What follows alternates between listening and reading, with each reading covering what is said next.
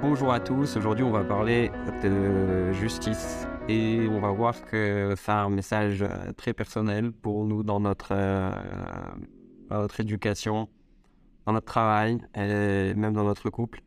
Il y a énormément de messages qu'on peut tirer puisque la justice c'est un, sujet du quotidien.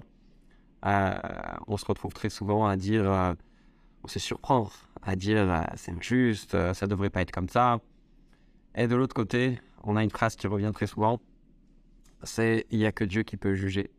Et aujourd'hui, on va parler de ce sujet. Euh, quelle place Dieu donne à l'homme dans le, dans le jugement, dans la Torah, et de quelle façon il faut aborder le sujet euh, à, titre, à titre personnel, à titre général? Et sans plus attendre, on va commencer. On a comme d'habitude le, le, feuillet que vous pouvez retrouver dans la description de cette vidéo. Vous pouvez retrouver, euh, si vous regardez sur podcast, euh, aussi quelque part euh, dans la description. Alors, la paracha de cette semaine s'appelle Mishpatim. Mishpatim, ça veut dire les lois. Ça veut dire aussi les justices, puisque Mishpat, ça veut dire la, justice. en hébreu, pour dire un, un, tribunal, on dit Bet Mishpat. Et donc, c'est le sujet euh, qui va couvrir la majorité de la paracha, qui va être euh, composé d'énormément de lois. Et donc, on va découvrir tout ça ensemble, en commençant par euh, le verset lui-même, le premier verset de la paracha, qui est en page 3. Ve'ele hamishpatim, voici les lois, que tu mettras devant eux. On va aussi regarder tout de suite le Balaturim. Balaturim, c'est un un, un, des grands décisionnaires euh, qui a écrit un des premiers ouvrages d'Alaha, qui, qui, est le Tour, mais c'est un peu moins connu. Il a écrit un commentaire sur la Torah qui s'appelle euh, L'auteur du Tour. Euh, et il dit la chose suivante sur les lois. Il y a ici cinq mots dans ce verset. Et ces cinq mots sont, emblématiques du fait que il y a cinq livres dans la Torah. Celui qui va faire preuve de justice, celui qui va euh, établir la justice, eh bien, comme si qu'il avait fait toute la Torah, et il est même considéré comme un, comme un associé de Dieu euh, dans la création du monde. Donc, premier, première partie, Ve'ele. Ve'ele, ça veut dire on est obligé de rechercher, c'est-à-dire d'inspecter. Euh, quand on a un cas qui se présente devant nous, on est obligé d'aller chercher dans les détails, on est obligé d'aller inspecter, de savoir si euh, les choses sont vraiment euh, ce qu'elles ont l'air d'être, vraiment d'aller d'aller inspecter. Vous savez que souvent les gens se posent la question comment est-ce qu'on pouvait infliger de telles, de telles sentences? Parfois on lit certaines choses, on se dit mais c'est difficile, etc. Eh bien, une des choses très importantes à savoir, c'est justement le fait que on allait enquêter dans les détails, un peu comme, on retrouve dans la, justice dans, la, dans laquelle on vit. Euh, petite parenthèse, je ne parlerai pas aujourd'hui du fait que, euh, habiter en France par exemple, eh bien, euh, on doit euh, bien évidemment suivre, euh, suivre les règles du pays, cette fameuse règle que Dina de Malkruta Dina, que la justice du pays est la justice, et, quelque part, j'ai envie de dire que la source de la justice, que ce soit en France ou dans d'autres pays, trouve quelque part sa source dans la Torah. Donc, première condition que dit le, le qu'on peut retrouver en page 4, c'est on est obligé de bien vérifier. Deuxième condition, c'est que lorsque, deux personnes se présentent au, tribunal pour un litige, le juge a l'obligation, euh, donc à, l'époque où c'était où c'était le cas, même si aujourd'hui on a aussi euh, euh, ce qu'on appelle des, des, des, cours d'arbitrage, si je ne me trompe pas, qui sont même euh, dans certaines circonstances reconnues par, par la loi, en tout cas en France. Euh, euh, on a cette, euh, cette obligation qu'a le, juge d'essayer de trouver une pshava. Une pshava en hébreu, ça veut dire euh, un compromis. C'est-à-dire que on va pas essayer d'appliquer tout de suite la loi euh, pure et dure, euh, parfois sèche. On va essayer de trouver un compromis qui puisse mettre d'accord les deux, les deux parties. Ça, c'est le mot hamishpatim. Donc, vous pouvez le voir hein, dans, le, dans les mots, euh, ce sont des acronymes en réalité. Chaque mot on va prendre chaque lettre et ça va former une phrase. Donc, par exemple, Hamishpatim, ça va faire Hadin. Vous savez, Hadin, il y a le, il et au début, et puis après mitzvah, Sheya, c'est Pshara, etc. En fait, ça fait une phrase en hébreu. Et puis après, on a Hacher.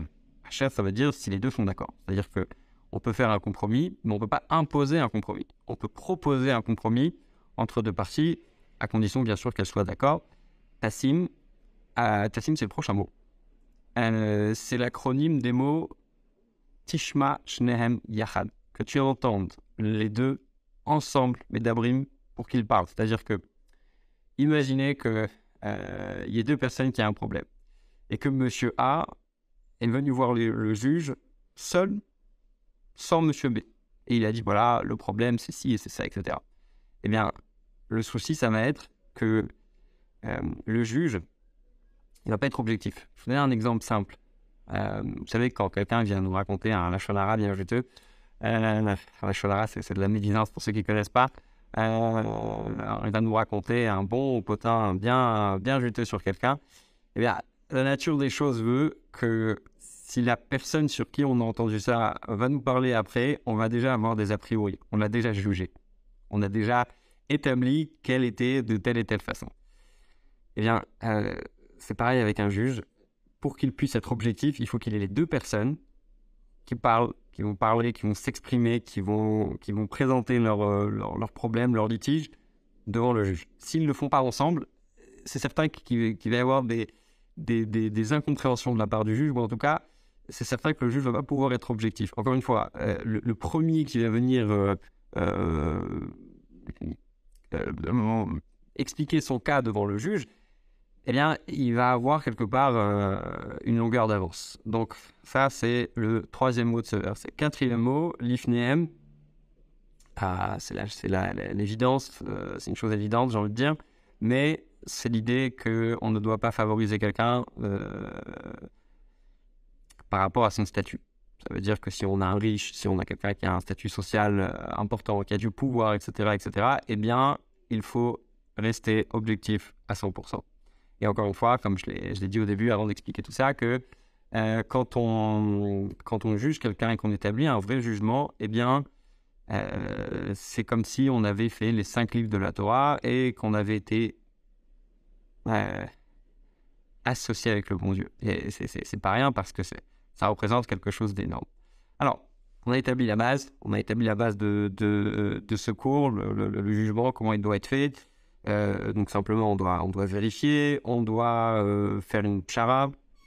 Ça veut dire que euh, on doit essayer de faire un compromis, puis ensuite on doit les entendre parler ensemble. On doit, on doit pas favoriser une personne par rapport à son statut social, par rapport à, son statut financier, etc., etc. Ok. Puisqu'on parle de jugement, je pense qu'il y a une histoire qui est, qui est, très très connue concernant le roi Salomon, qui avait eu deux femmes qui étaient, euh, c'était pas ces femmes, ce sont deux femmes qui sont venues voir le roi Salomon et qui lui ont présenté le cas suivant. Elles avaient tous les deux un bébé. Il y a un des, deux bébés qui est mort.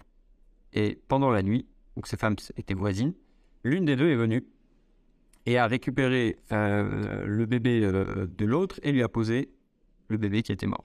Donc ces deux femmes viennent avec le bébé vivant et chacune d'entre elles dit c'est le mien c'est le bien. Celui qui est mort, c'était euh, c'était celui de l'autre. Donc, très difficile. Il faut juger, il faut décider qu'est-ce qu'on va faire avec, euh, avec ce, bébé, à qui on va le remettre. Et, puis, le roi Salomon a dit il n'y a pas de souci. Puisque vous vous disputez ce bébé, on va le couper en deux. Et euh, vous allez chacune recevoir un morceau. Et là, tout de suite, il y a une des mamans qui se lève et qui dit Pas du tout, pas du tout, on le coupe pas. Euh, je préfère qu'il reste vivant, mais chez, cette dame, euh, bien qu'elle ne, soit pas sa mère. Et là, le roi Salomon de dire euh, ce bébé appartient bel et bien à cette maman qui ne veut pas le tuer. Parce que quelle maman voudrait tuer son bébé? C'est évident qu'une maman, elle veut garder son bébé en vie. Donc, je, vous rappelle un petit peu les bases de, de ce cours. On a expliqué tout au début qu'il fallait avoir des témoins qu'il fallait avoir des preuves, qu'il fallait euh, euh, interroger ces témoins. Le roi Salomon ne respecte pas ces règles. A priori, il est en train de, de, chambouler un petit peu le, système de la justice. Il se, crée, euh, il se crée son propre système. Alors, on est page 5 et on va, on va découvrir un peu tout ça. on a un verset dans les psaumes qui dit que le roi David demande à Dieu d'accorder à son fils, le roi Salomon, la justice. pas la justice, la justice. C'est-à-dire qu'il demande à Dieu, je t'en prie, fais en sorte que mon fils puisse juger comme le bon Dieu. Quand on dit cette phrase, cette fameuse phrase, euh, Dieu, il euh, euh, y a Dieu qui peut juger. D'accord? Qu'est-ce que ça veut dire? Ça veut dire que, étant donné que Dieu, il a toutes les données, d'accord? Il observe tout ce qui se passe, il sait ce qui se passe dans le cœur des hommes, et donc, il est capable de savoir ce qui se passe à chaque instant, et il est capable de, comprendre ce qui se passe. Donc, il n'y a que Dieu qui peut juger. D'accord? Le roi David, il demande à, Dieu, s'il te plaît, fais en sorte que mon fils puisse juger tout comme toi tu juges. D'accord? Euh, euh, et, Dieu répondit, vous pouvez regarder page 5, en effet, c'est ce que je vais faire. Euh, et la Torah nous raconte que le roi Salomon s'est assis sur le, sur le trône de Dieu. Qu'est-ce que ça veut dire s'asseoir sur le trône de Dieu? Est-ce est qu'un être humain peut s'asseoir sur un trône qui est divin, céleste, spirituel C'est impossible. Donc en réalité, ce que ça veut dire quand, quand on dit qu'il s'est assis sur le trône de Dieu, c'est que le roi Salomon a pu juger comme le bon Dieu lui-même a jugé. D'accord? Comme vous connaissez cette fameuse histoire, on l'a citée tout à l'heure, elle est ici euh, page 6 dans le livre des rois. Mais cette histoire, elle nous pose un problème, comme on l'a dit tout à l'heure. Quel est ce problème? La Gemara, dans le traité euh, Rosh Hashanah, donc le, Talmud raconte que le roi Salomon a aussi demandé. Il a demandé au bon Dieu de pouvoir juger, de pouvoir juger les gens tout à fait euh, comme, le, comme le bon Dieu, de savoir ce qui se passe dans le cœur sans avoir besoin d'avoir recours à des témoins, sans avoir euh, recours à des, à des avertissements. Vous vous souvenez, au début, on a parlé de cette question que parfois les gens disent il y a des, il y a des, euh, des sentences parfois très très dures, allant jusqu'à la, peine de mort dans le, dans le judaïsme. Et quand on regarde ça, parfois on est, très très étonné. Alors, ce qu'il faut comprendre, c'est que la peine de mort n'était appliquée que très très très rarement. Marat va même dire que euh, il y avait un, tribunal qui était très très strict et il tuait quelqu'un une fois tous les 70 ans. Euh, c'est en fait réaliser, on a besoin de réaliser que la peine de mort n'était appliquée que lorsque quelqu'un avait été prévenu trois fois. Et en général, quand on est prévenu trois fois et qu'on sait euh, quels sont les risques, eh bien, on ne va, pas, faire d'erreur. Et en général, quand quelqu'un fait quand même l'erreur, c'est qu'il a des problèmes euh, psychologiques. Quand il avait des problèmes psychologiques, quand il s'agissait d'un fou, eh bien, on ne, le punissait pas. Donc, c'était vraiment que dans des cas extrêmes et dans des cas particuliers où c'était vraiment, euh, où c'était vraiment critique. Je ferme la parenthèse. ce que le roi Salomon demande à Dieu, tout comme son père l'a fait et son père on lui a accordé, il demande à Dieu je, je veux pouvoir juger sans avoir besoin de témoins, sans avoir besoin d'avertissement. Et le bon Dieu va lui répondre, il y a une voix qui sort du ciel et qui dit, j'ai écrit dans la Torah que pour pouvoir juger quelque chose, il faut des témoins. Il faut deux ou trois témoins euh, et on peut pas, on peut pas aller euh, au-dessus de ça. Personne ne doit, ne doit faire exception à la loi. Donc, Premier problème, première question qu'on a sur le roi Salomon et sur la prière du roi David, c'est comment on peut demander une chose pareille? Ça va à l'encontre des, principes de la Torah. Deuxième problème qu'on a ici, c'est le problème d'impliquer et de mélanger prophétie, euh, l'aspect spirituel, avec le côté de la loi. D'accord?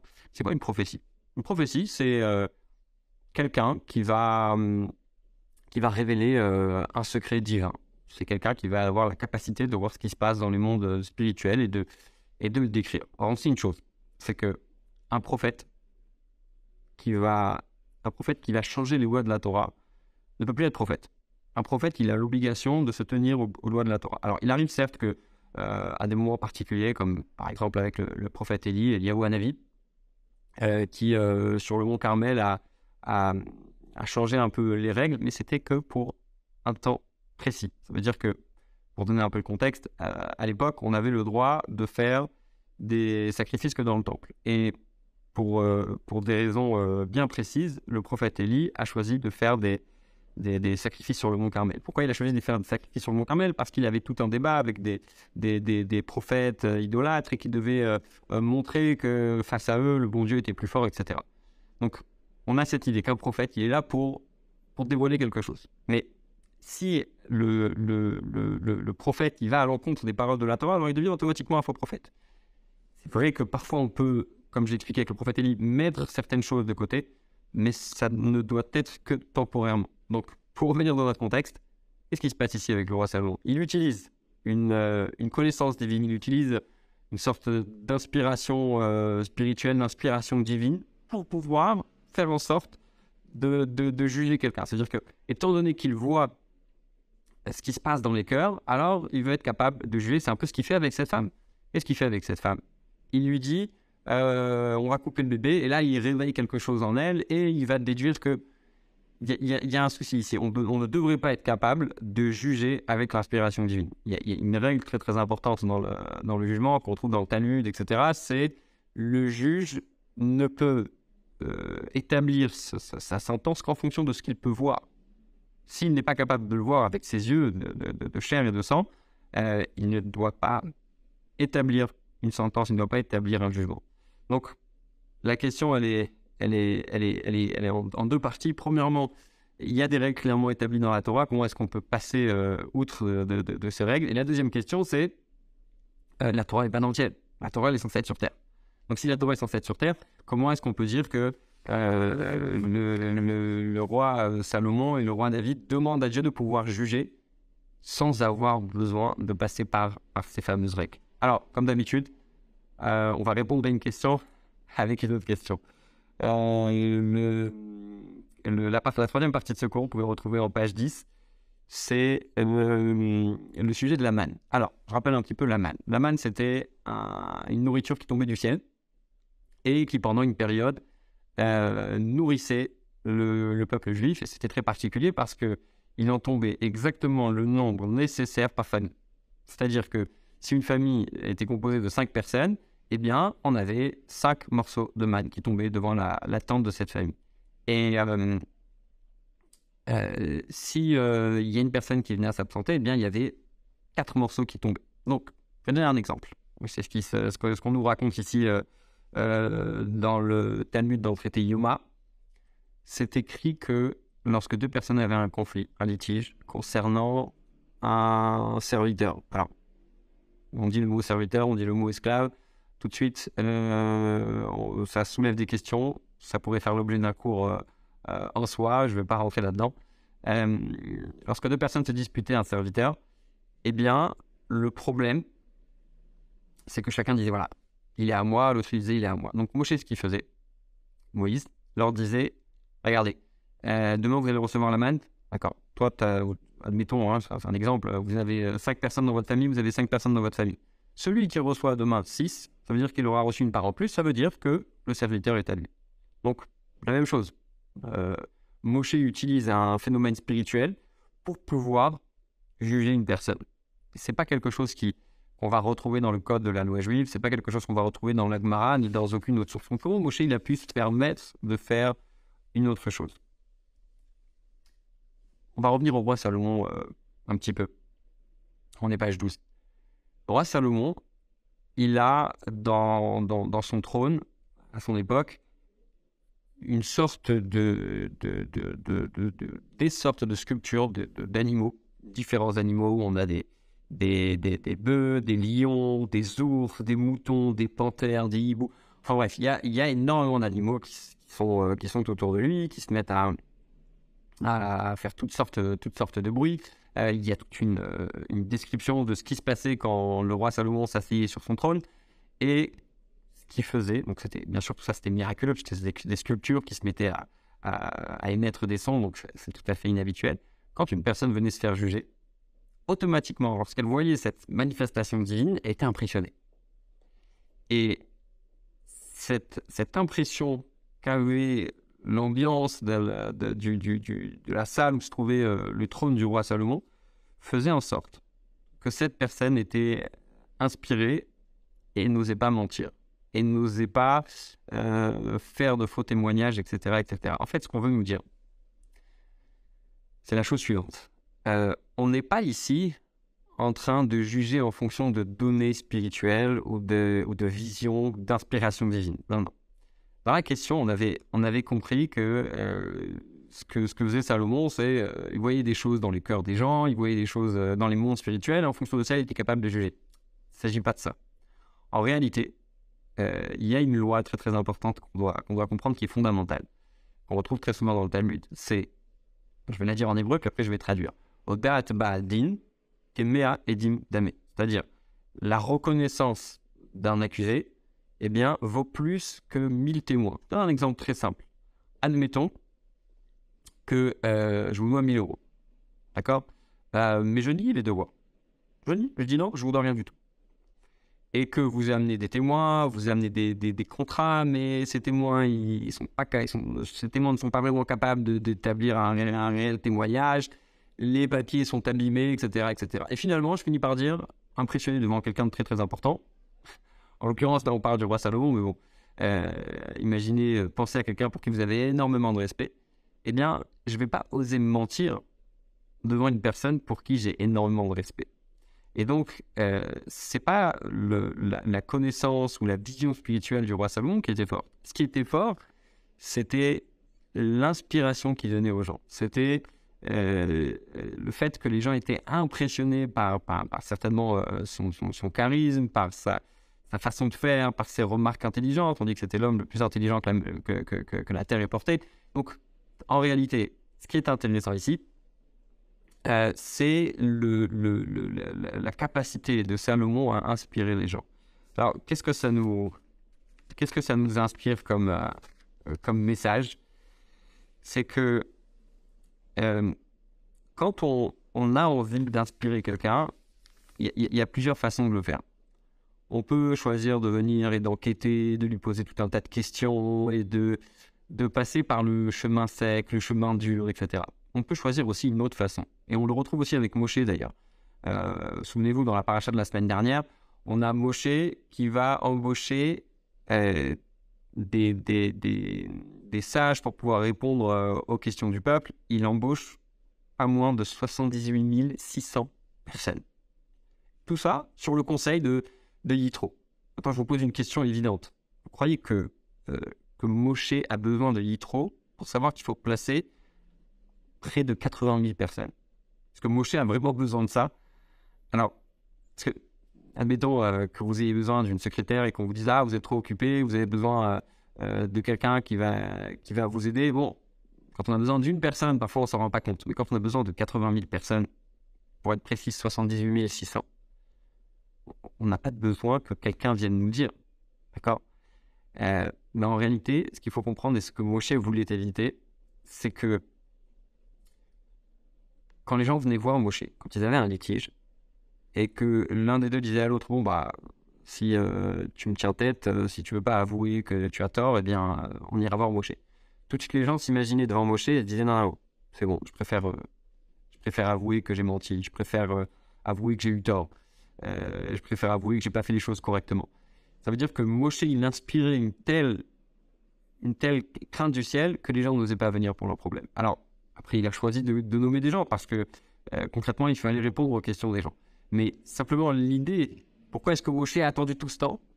Parce qu'il savait que devant lui, les gens allaient être inspirés. Alors, on est tous un petit peu euh, Moshe, on a tous une étincelle de, Moïse en nous, dans notre âme, et on a tous des moments où on, fait face à quelqu'un et on a tout de suite tendance à dire Ah, je vais lui imposer mes règles, je vais lui imposer mes lois, euh, c'est comme ça que ça se passe et pas autrement, c'est comme ça que j'ai été éduqué.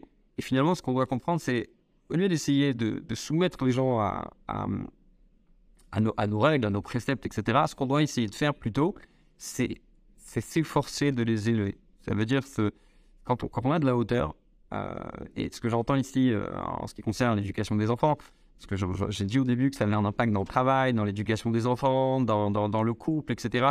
On n'est pas ici pour se mettre au-dessus de l'autre. D'accord? Mais Simplement, quand, quand, on a une certaine hauteur, quand on a face à nous, essayez de réfléchir à quelqu'un que vous connaissez qui a, qui a, manifestement quelque chose de plus, qui, est, qui, qui, a un niveau plus élevé. D'accord?